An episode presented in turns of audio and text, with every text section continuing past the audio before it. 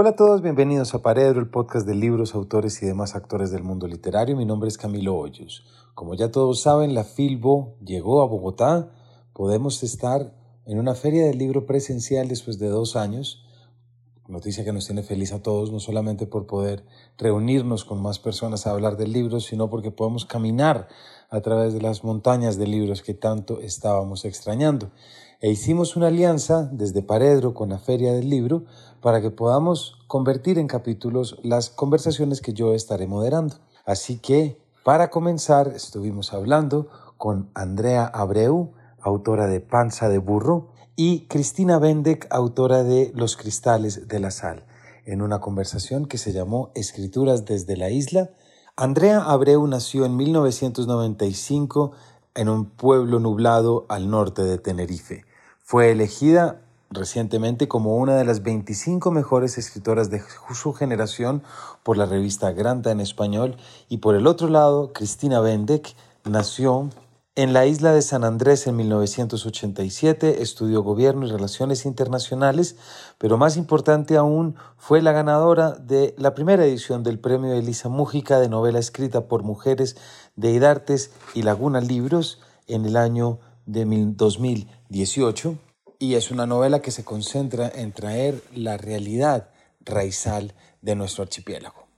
Así que sin mayores preámbulos, los dejo con este primer capítulo de Paredro en alianza con la Feria del Libro. Bienvenidos.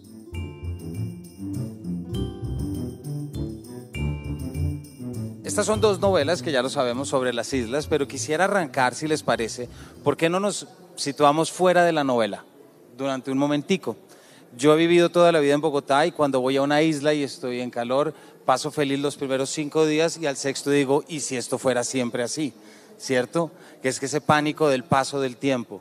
Me gustaría que nos contaran cómo es vivir una isla y de qué manera vivir y habitar una isla condiciona una mirada sobre el mundo que no tenemos obviamente los continentales. Fíjate que normalmente la gente dice que le da miedo vivir en una isla porque la agobia eh, el hecho de que están rodeados de mar pues fíjense que yo viví en Madrid durante tres años y me sentía completamente asfixiada por la tierra. yo miraba las montañas, allá le dicen la sierra, y a veces tenía el espejismo de que veía el mar desde lejos y me daba como una especie de alivio, de tranquilidad, de liberación, pero rápidamente me daba cuenta de que era tierra, más tierra, más casas, más campos, más, más llano, más plenitud y no me gustaba en absoluto. Para mí la sensación de libertad y de tranquilidad y de no encierro es estar rodeada de mar, porque al final lo que a uno le condiciona es lo que uno ha vivido, lo que uno conoce, ¿no? Y hasta que no te sales, no te das cuenta de lo extraño que es para las personas de un continente el concepto de la isla al final, ¿no? Yo no sé cómo se siente Cristina con esto del encierro por el mar o la tierra, porque cada isleña al final lo vive de una manera diferente, pero en mi caso la libertad es poder ver el mar alrededor. No me da claustrofobia, sino liberación, ¿no? Qué interesante, porque yo soy de una isla de 27 kilómetros cuadrados. es y, diferente, y mm, ese tránsito lo hice yo al revés, porque desde esa isla de, de la que yo soy, la continentalidad es un ideal, se plantea siempre como aquello a lo que hay que llegar. Siempre estamos definiéndonos en relación con un espacio continental y bajo una mirada totalmente continental. Así se ha definido nuestra historia, así se ha definido nuestra identidad, incluso nuestra identidad cultural. Eh, y así nos hemos definido nosotros. O sea, en, San Andrés, por ejemplo, no hay universidades. ¿verdad? Entonces uno sabe que tiene que salir y en algún punto eh, eh, esa pregunta de los, del sexto día, al estar en la isla, Camilo, se vuelve una cosa muy existencial cuando efectivamente te das cuenta, ¿no? Hay una figura en, en, en, la novela que dice, tú das la vuelta y te das cuenta de que estás en el óvalo de la circunvalar una y otra vez y una y otra vez y es una hora para dar la vuelta y sobre todo se vuelve eh, un encierro, sobre todo se vuelve eh, pesadísimo cuando uno precisamente no ha tenido los elementos desde, desde, desde muy pequeños para poder entenderse desde esa óptica insular. Entonces para mí es diferente porque el anhelo que yo tenía cuando tenía 15, 16 años era efectivamente largarme y no volver jamás. ¿Sí? Y estuve muy cómoda en la continentalidad mucho tiempo hasta que regresé a San Andrés luego de 14 años de, ausencia Y allí sí empecé a sentir eso que dices tú.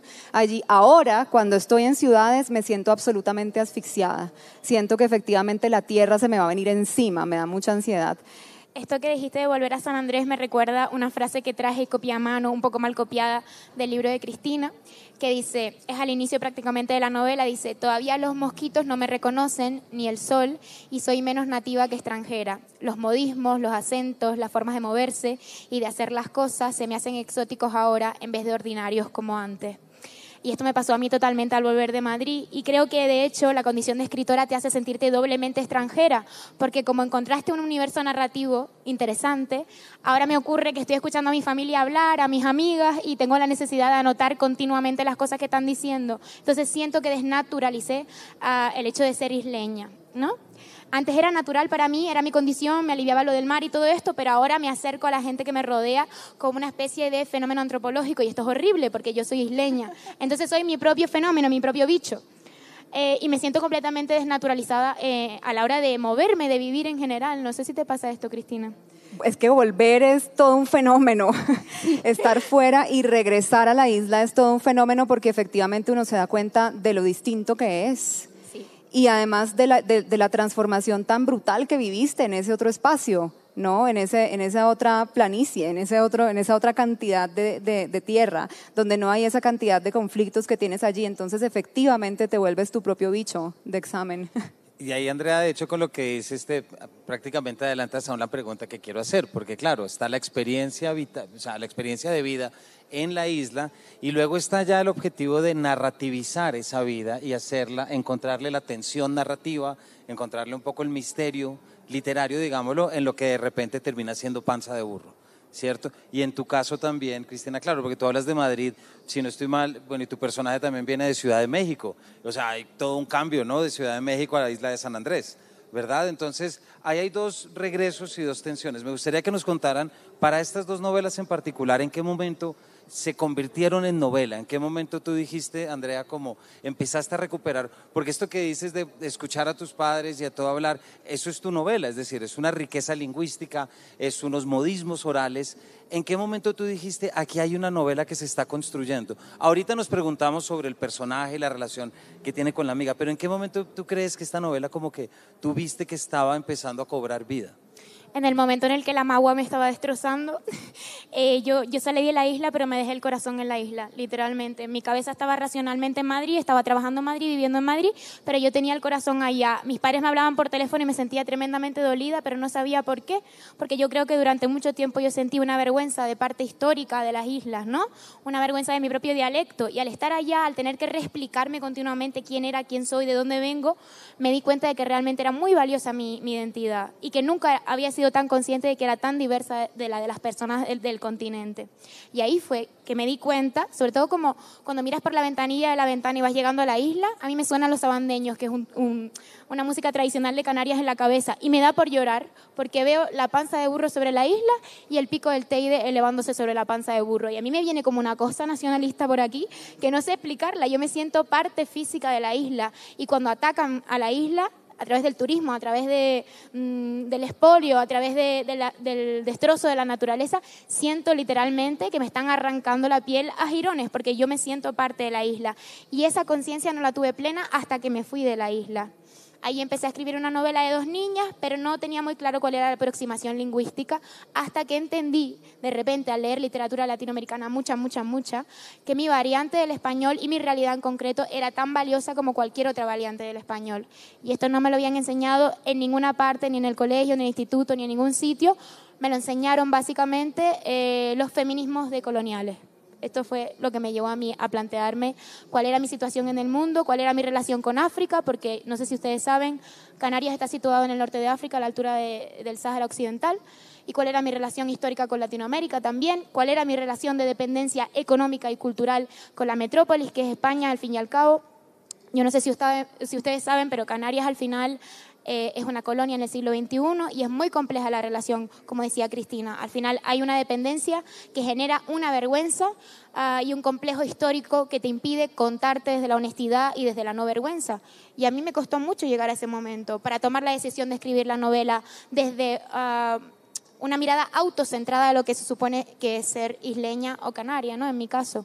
Y en tu caso, Cristina, es, es decir, es volver a la isla como espacio, pero también se activa la investigación histórica de parte del personaje, que además tiene un componente muy interesante, que es una raizal blanca, ¿cierto? Entonces ahí también hay un juego de razas muy interesante y luego empiezas ya como a indagar frente a este pasado esclavista del abuelo. ¿Por qué no nos cuentas también en qué momento eh, fue desde tu experiencia también cuando regresaste a vivir a la isla o en qué momento aparece? Me resulta muy interesante esta conversación cada vez que te escucho más, cada vez más. Es que tenemos muchas cosas en común realmente. Pero unas, pero unas también unas, unas experiencias desde dos espectros, ¿no? Porque tú escribiste en la diáspora, escribiste afuera, y desde ese estar afuera eh, eh, encontraste precisamente como esa riqueza y esa forma de aceptar esa, esa, esa diferencia y de, de, construir lo colonial y tal. En mi caso, yo creo que eso era algo que había pospuesto un montón y cuando regresé a la isla simplemente fue absolutamente inevitable porque mm, te golpea la realidad en la cara. Eh, ahorita hablábamos precisamente sobre lo pasmoso que puede ser el paso del tiempo en, en, en una isla pero hay tantas cosas allí que efectivamente se quedan quietas aparentemente, pero es nada más escarbar un poquito en la superficie para ver todo lo que se ha transformado y todo lo que y, la lectura nueva que le puede dar uno después de estar afuera. Em, entonces, en mi caso, empecé a ver efectivamente la transformación, por ejemplo, del paisaje de San Andrés y empecé a cuestionar cuál era la relación de mi transformación como isleña eh, eh, en, relación con ese paisaje, con ese paisaje eh, no solamente digamos, biológico, eh, la imagen del paisaje, sino también con los paisajes humanos que hay en San Andrés. Entonces empecé a identificar adentro de mí una cantidad de eh, afinidades con un montón de vertientes culturales que estaban confluyendo en la isla. Eh, la vertiente afro, la vertiente eh, mestiza, continental, colombiana, digamos, de la herencia de este altiplano del que hablamos ahora, pero también de la herencia de la costa caribe continental y la influencia que tienen las islas, y también de la herencia de la raíz árabe, y también toda esa cantidad de presencias y de multilingüismos que hay allá y me empecé a preguntar, empecé a tratar de, de, en mi cabeza, tratar de ver cómo hacía para reconciliar todas esas voces que en ese territorio están totalmente en tensión.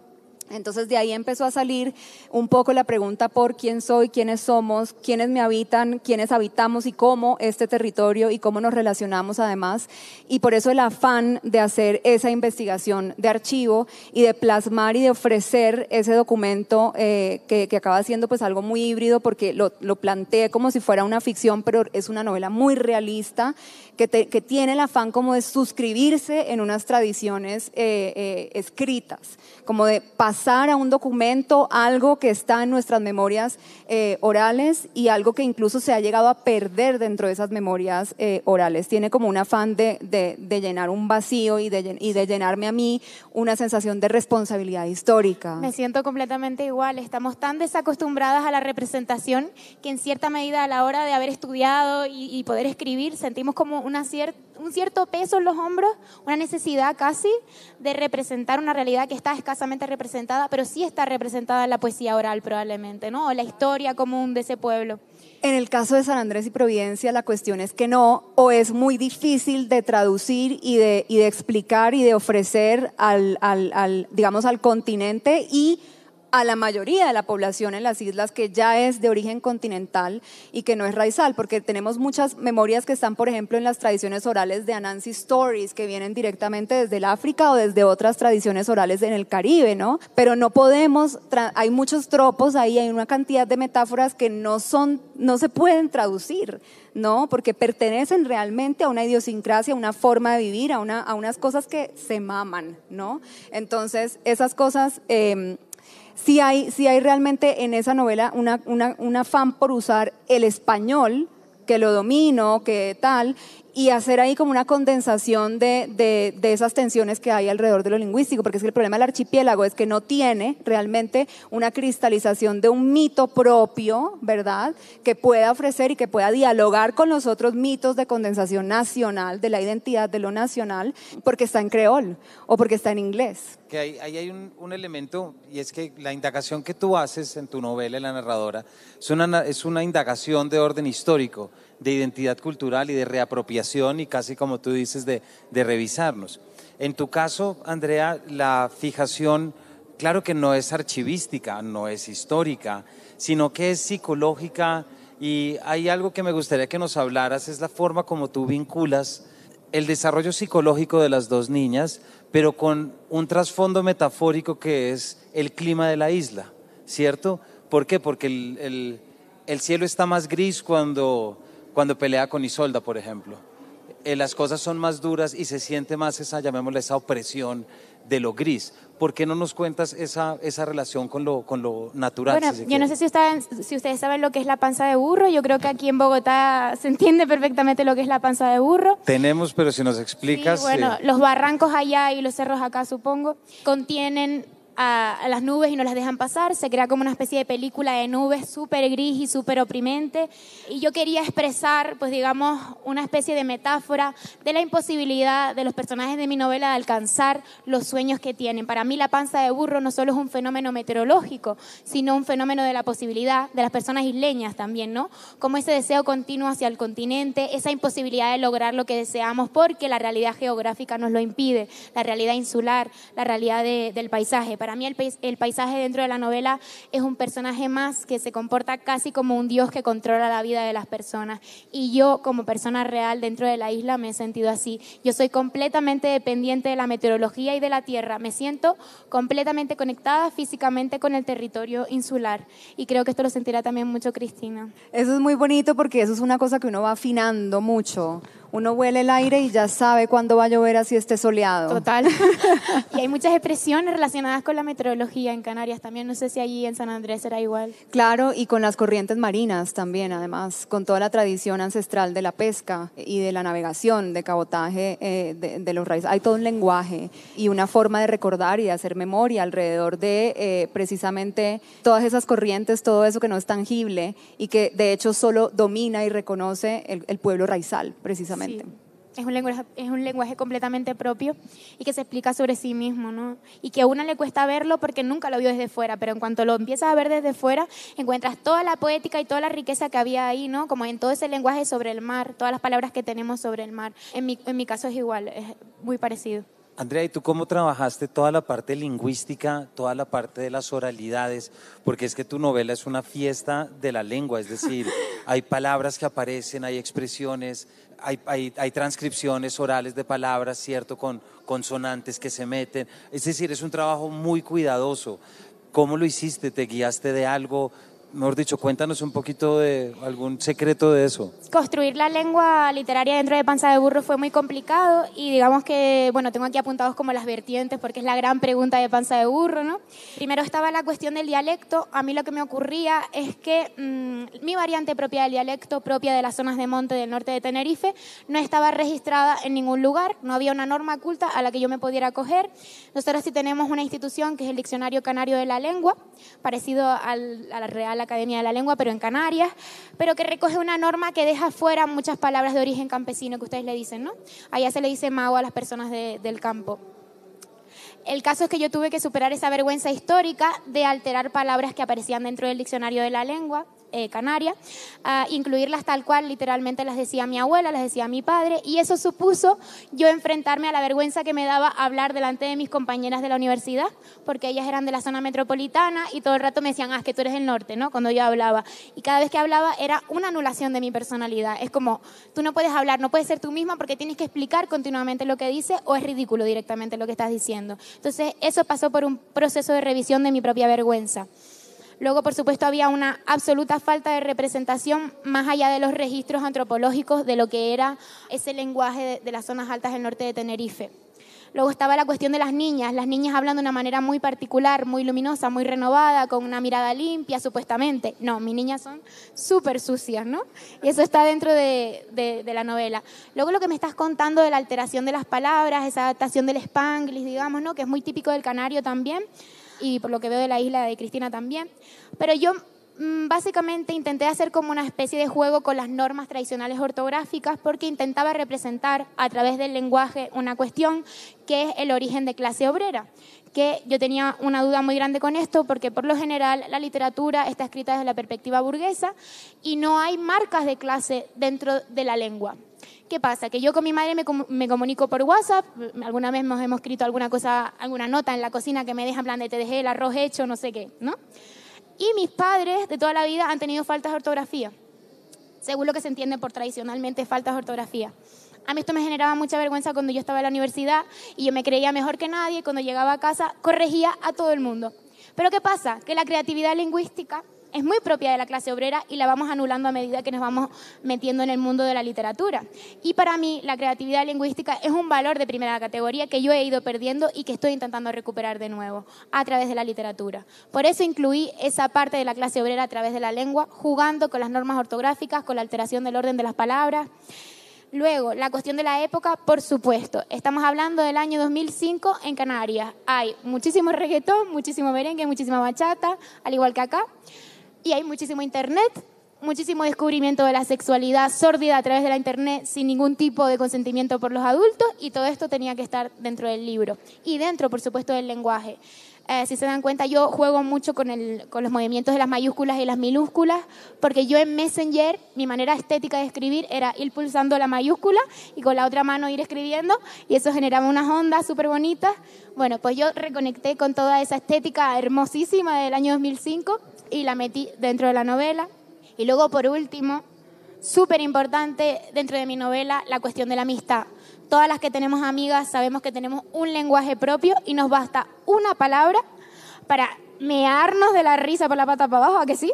Y que nadie más entiende. Entonces yo ese elemento dentro de la novela, a través de la lengua literaria de Panza de Burro, lo logré gracias a la repetición de cosas absurdas que vienen a hablar de esa relación entre las niñas. El shit, el bitch, todas estas cosas son propias solamente de mi protagonista y de su mejor amiga. Y más o menos esas son las vertientes que, que introduje dentro de la lengua literaria de Panza de Burro, pero me costó mucho llegar a un punto equilibrado porque necesitaba como no tenía una norma a la que agarrarme porque me estaba saltando todo, necesitaba crear una especie de autonorma, autoimposición que equilibrara lo incomprensible para las personas de afuera, ¿no? Y lo comprensible, incluso para las de adentro, porque las primeras personas que leyeron mi libro de Canarias se asustaron muchísimo, porque estaban muy desacostumbradas a la representación y más a una representación que faltaba tanto el respeto a la lengua española, ¿no? Entonces, claro, yo me enfrenté de entrada a la posibilidad bastante probable de que la gente odiara mi libro, yo partía de esa base, pero como no pensaba dedicarme a la literatura, sino a ser dependiente de ropa interior, me daba absolutamente igual que, que la gente se enfadara por lo que había hecho, pero para mi sorpresa, ustedes están aquí conmigo hoy, eh, están leyendo esta burrada que me inventé. esta norma lingüística que no existía y estoy súper contenta de compartirlo con ustedes y con los compañeros que tengo aquí en la mesa, sí.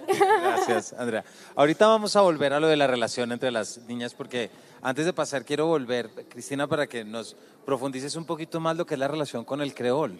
¿Cierto? Porque es que Colombia es un país en el que se le olvida su riqueza lingüística, sus 67 lenguas, ¿cierto? Todo lo que tenemos y tú tienes un, por dicho, tú sí vives de cerca.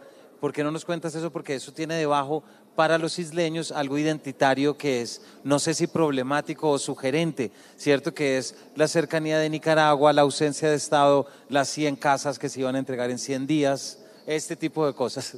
Es muy problemático eh, el tema del, del, creol. De hecho, uy, ahorita que estabas hablando se me ocurrieron 500 mil cosas, porque eso es un planteamiento eh, al que me enfrenté eh, y, y era sigue siendo para mí un, un, problema, pero bueno, quizás ya después de tres años que lleva la novela afuera, uno hace las paces con ciertas cosas, porque yo soy una raizal blanqueada hace varias generaciones, ¿verdad? Yo tengo una herencia afro que tuve que redescubrir y esa es un poco la obsesión además de la voz narrativa de esa novela como hacer ese trabajo precisamente de archivo para restablecer ese, el, el, lugar en mi propia historia, en mi propia ascendencia y en mi propia historia familiar de una mujer afro que claramente había sido borrada de esa memoria familiar, ¿no? Y, un poco la misión de esa protagonista, que se convirtió en una misión para mí además también, para entender mi raizalidad y mi creolidad, era entender quién era esa mujer, de, de dónde salía, porque es algo que uno siente en el alma, en las fibras más, más, más vitales, ¿no? Por no hablo creol porque mi abuela se fue muy chica de la isla y ella no me crió a mí en el territorio insular y mi relación con el creol es muy tensa porque ha sido por mucho tiempo eh, un factor que me ha distanciado de, de, la comunidad raizal y además es un factor que, que, que, además genera muchas divisiones también dentro de la misma comunidad porque yo no soy única en, ese, en esa experiencia. Hay raizales, hay raizales visiblemente afros que tampoco hablan el, el creol, ¿no? Y que además, y que después es que intentan, como intentamos recuperar en la convivencia y a través de cursos y a través de una cantidad de cosas. Y tampoco hay una norma para escribir el creol, no hay una convención, hay una tensión entre dos escuelas lingüísticas en San Andrés, pero sobre todo hay, hace unos años, eh, eh, ya, ya digamos, hay, hay mucho hay, mucho, hay mucha, mucha presión porque la gente lo escriba como sea, para que de alguna manera se condense. ¿cierto? Hay gente que dice, escríbelo como con las, reglas lingüísticas del inglés, con las reglas, las reglas gramaticales del inglés en donde sea posible y en donde no, de una forma fonética. Y yo lo que escogí fue la, la transliteración fonética del creol. Entonces, lo que está en creol en la novela está escrito en la manera en la que suena para no recurrir como a todas las formas de un lenguaje que también es hegemónico y que a veces anhelamos desde el archipiélago como si la herencia anglo no fuera tan bien como la herencia hispana e hispanohablante, una herencia colonial finalmente, ¿no? Entonces, esa fue como la lección que yo tuve que hacer ahí. es alucinante absolutamente ver cómo tú hiciste eso en ese libro, porque yo lo compré ayer, no lo he leído, leí la primera página y dije, esto me va, me va a volar la cabeza, y después hoy volví y abrí cualquier página y leí en voz alta además con mi acento, con todo lo que seguramente no tiene nada que ver con la forma en la que tú lo, lo, lo, viste en tu cabeza, lo, lo, transcribiste, pero me pareció, cualquier página que ustedes, que ustedes abran y la leen y ustedes van a ver que eso es un viaje muy loco, es una cosa absolutamente espectacular. Poder ofrecer eso, además, una anécdota rápida, ayer una señora se me acercó y me dijo que su hijo, por un duelo que estaba pasando ella, le estaba leyendo capítulo a capítulo todas las noches eh, los cristales de la sal. Y a mí me pareció absolutamente alucinante poder ofrecer precisamente eso, la oportunidad de que otras personas con, otra, con otros usos lingüísticos y con otras, con otras experiencias lingüísticas puedan apropiarse y puedan experimentar lo que es pronunciar otro uso totalmente diferente y darle como toda la vuelta de la oralidad puesta en lo escrito otra vez hecha oral, ¿cierto? Eso me pareció una cosa alucinante. Quedan cinco minutos, pero quiero hacer una última pregunta porque hay algo de desarrollo de personaje en las dos novelas que es muy interesante. Tu personaje, Cristina, entra en una íntima relación con Mae Josephine, ¿cierto? Que es como la madre, es, esta figura grande. La memoria. Exacto, que es la memoria. En tu caso, la relación es con la niña. Y llegas a algo muy bien llevado, Andrea, que es entre lo, entre lo siniestro y lo inocente, ¿no? Que es el desarrollo de la amistad entre las dos niñas con, con todo eso que tú acabas de decir de la lengua, creo que aplica a la relación de ellas dos. No hay reglas, no hay búsqueda y todo. ¿Por qué no nos hablan? Nos quedan cinco minutos, sé que parece difícil, pero hablemos un poquitico de cómo se relacionan esos personajes, porque me parece que condicionan mucho la experiencia en la isla, en cada una de las islas. Yo muy rápidamente voy a dar tres apuntes sobre la cuestión de la amistad entre las niñas. Primero que quería construir una historia de amistad en la que los límites entre la misma amistad y el enamoramiento estuvieran completamente difusos, que no se pudiera catalogar en las categorías morales de bien y mal, porque al final los seres humanos también se parecen a los personajes y son muy ambiguos y muy patéticos al mismo tiempo. Así me siento yo, así intento representar a mis personajes. Y luego que siento que las niñas forman en cierta medida parte de la fauna y de la flora de la isla porque son prácticamente parte animal del territorio y así se comportan. Son salvajes y todavía no ha llegado el mundo adulto para domesticarlas, por lo tanto por eso experimentan sus sexualidades de la pseudo libertad, porque todavía le están llegando inicialmente algunas normas del mundo adulto bastante, llamémoslas castradoras, relacionadas con la sexualidad y también con la alimentación, porque para mí las dos cosas están completamente relacionadas. Luego que a las niñas se les exige una mayor pureza en la mirada y las dos que estamos aquí, los tres, todo el mundo sabe que detrás de una puerta cerrada las niñas no solamente están jugando a las Barbies, pueden estar jugando a que las Barbies están haciendo el amor o pueden hacer el amor con las Barbies o pueden experimentar con el cuerpo de la mejor amiga y esto nos cuesta mucho asimilarlo desde el mundo adulto. Pero quienes hemos sido niñas, niños y niñas sabemos que teníamos experiencias sexuales bastante heavy que no comentamos hasta la edad adulta y algunas personas ni siquiera las comentan nunca. Entonces esa era mi intención, representar desde la honestidad lo que es la infancia, desde la no pureza, porque al final para mí la infancia no es la patria pura de la infancia, sino el lugar en el que yo aprendí el sexo y el dolor. Entonces yo quería construir eso a través del contenido y del lenguaje de la historia de Panza de Burro. Y por mi parte, ya está. Qué bello. El tema de, la relación entre la, protagonista Victoria con Ma Josephine es que es, esa mujer que representa efectivamente la memoria a la que ese personaje no puede tener acceso porque no tiene familia viva, porque no tiene, y porque además de su familia heredó solamente unas memorias que están claramente colonizadas, ¿no? Y en cambio, Ma Josephine le ofrece a ella unos, unos caminos y unas formas de recorrer esos caminos que no son convencionales a través de, si quieren ustedes, alucinógenos o lo que sea, de, de formas de experimentar la realidad desde, otros, desde, otras, desde otras perspectivas.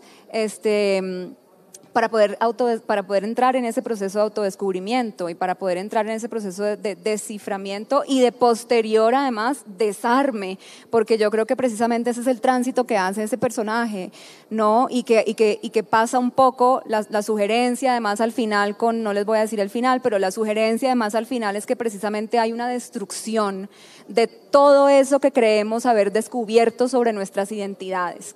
¿Sí? Porque cuando uno finalmente descubre y condensa algo que le hace sentido y que te hace realmente mover las piezas del rompecabezas sobre tu propia identidad, es hora de destruirlo absolutamente todo. De eso, de eso se trata. Creo que nos quedamos ya sin tiempo. Andrea, muchísimas gracias. Gracias a ti. Cristina, muchas gracias. gracias a ustedes. Y nada, ya saben, las novelas aquí están.